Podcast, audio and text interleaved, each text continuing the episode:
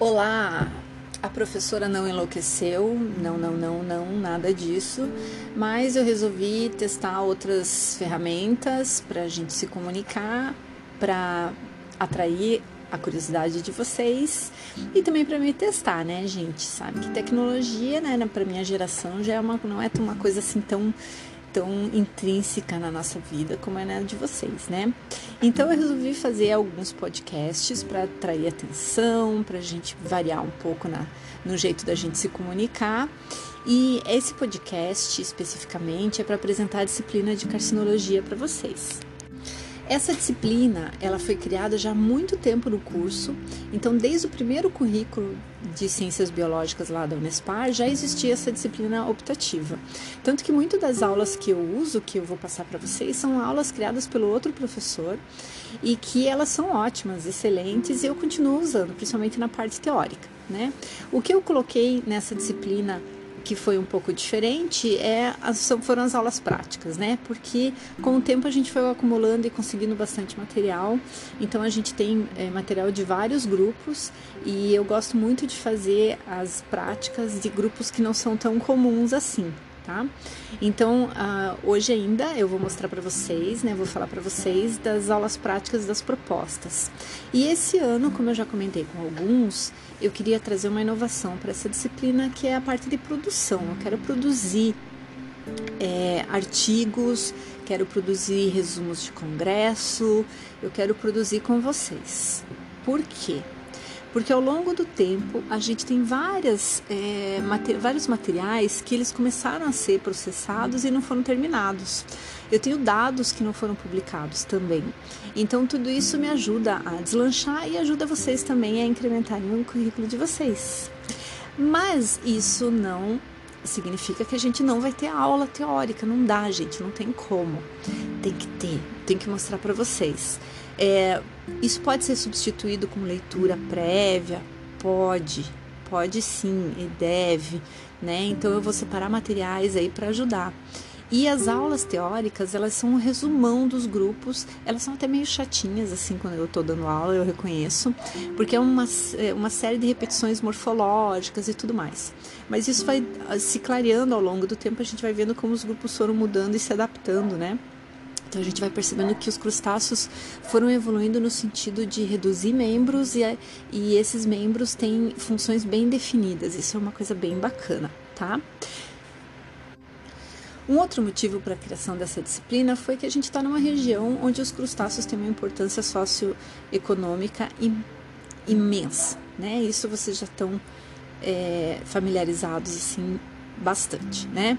Então a ideia da disciplina é mostrar os crustáceos, a gente vai fazer um estudo morfológico deles, vamos falar um pouco de linha evolutiva também e depois a gente se concentra naqueles que têm importância socioeconômica, tá?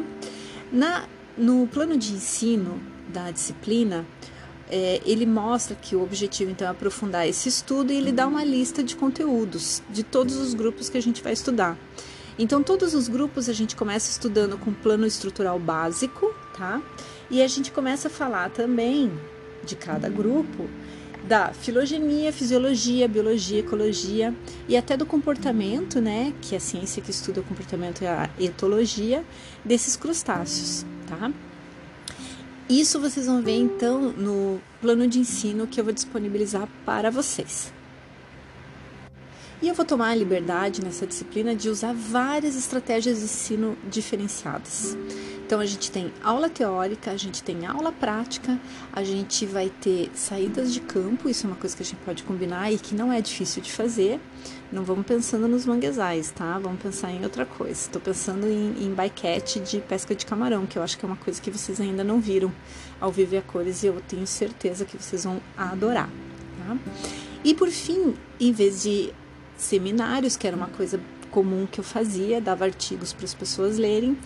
Eu vou, a gente vai combinar então de fazer aqueles trabalhos com os materiais que a gente já tem no laboratório, ok? Pessoal, é, sem prova não tem graça, né? É uma disciplina, né? Mas nessa, nessa optativa, o primeiro bimestre é o único bimestre que vai ter prova teórica, ok? Então, no primeiro bimestre vai ter uma aula, uma prova teórica e, se der tempo, ainda mais o peso de uma aula prática, certo? Os demais bimestres, eles vão ter, então, é, várias atividades e aulas práticas, tá? Como vocês já conhecem, né? Vocês já sabem que eu tenho o hábito de corrigir, eu sou auxiliada pela Beth nesse sentido, né? Eu corrijo as aulas práticas, então dificilmente vocês vão ficar com 10, 10, 10, a não ser que vocês sejam alunos bem primorosos, tá? Mas eu já vou passar para vocês os pesos das aulas práticas, do, da, da prova no primeiro bimestre e do trabalho, dos trabalhos que a gente vai preparar para publicação. Na, também eu vou passar para vocês no cronograma da disciplina, são dois documentos, tá? Um é o plano de ensino e outro é o cronograma. É uma bibliografia. Essa bibliografia é bem importante e a maior parte dela a gente consegue tirar da internet, tá? Então são artigos, né? É, livros, vocês sabem que a gente tem só livros de taxonomia de crustáceos, né? Os livros de teórica a gente usa os livros de Zou mesmo, mas tem muito artigo que é bem importante para essas classificações e para a gente entender os padrões gerais, tá? Isso vai para vocês também. E por fim, quero falar sobre as aulas práticas, tá? O tombamento da, dos crustáceos da coleção, eles são bem importantes, vocês já me ajudaram nisso algumas vezes. Além, além de ajudarem no projeto de extensão, eles também ajudam na, na fixação do que a gente vai aprender em sala de aula, ok? Então, uma das propostas de aula prática é a identificação e tombamento dos crustáceos da coleção. E aí a gente vai ter, vou, vou ler uma lista muito rápida, essa lista vai estar no cronograma da disciplina na mão de vocês, tá? Uma prática, a prática de plâncton. Então, a gente tem material coletado da época da dragagem, o material de plâncton. A gente vai separar os grupos, é bem interessante, a gente precisa só de lupas. A gente vai fazer a eclosão e estudo das larvas de artêmia, tá? A Artemia salina é um microcrustáceo, um crustáceo pequenininho que ele é muito utilizado em aquarismo. Então, é, você compra os ovinhos de Artemia, é muito fácil de eclodir isso em laboratório. Quando eu tenho sorte, eu consigo uns adultos também. Né? Em laboratório a gente consegue as larvas, mas às vezes eu consigo uns adultos com um amigo meu que tem uma loja de aquário lá em Curitiba. É, essa é uma outra prática, são bichos bem bonitinhos. Depois a gente vai ter uma prática de peracárida, reconhecimento e diferenciação. Essa prática, quem deu da última vez que eu dei essa disciplina, foi a Mariana. E foi super legal, porque peracárida é o grupo dos anfípodas, isópodas, que é o grupo que a Mariana domina bastante. Como a Mariana está quase saindo, eu não sei se ela vai conseguir dar a disciplina pra gente, mas eu vou usar todo o material dela, ela já me passou e acho que vai ser bem bacana.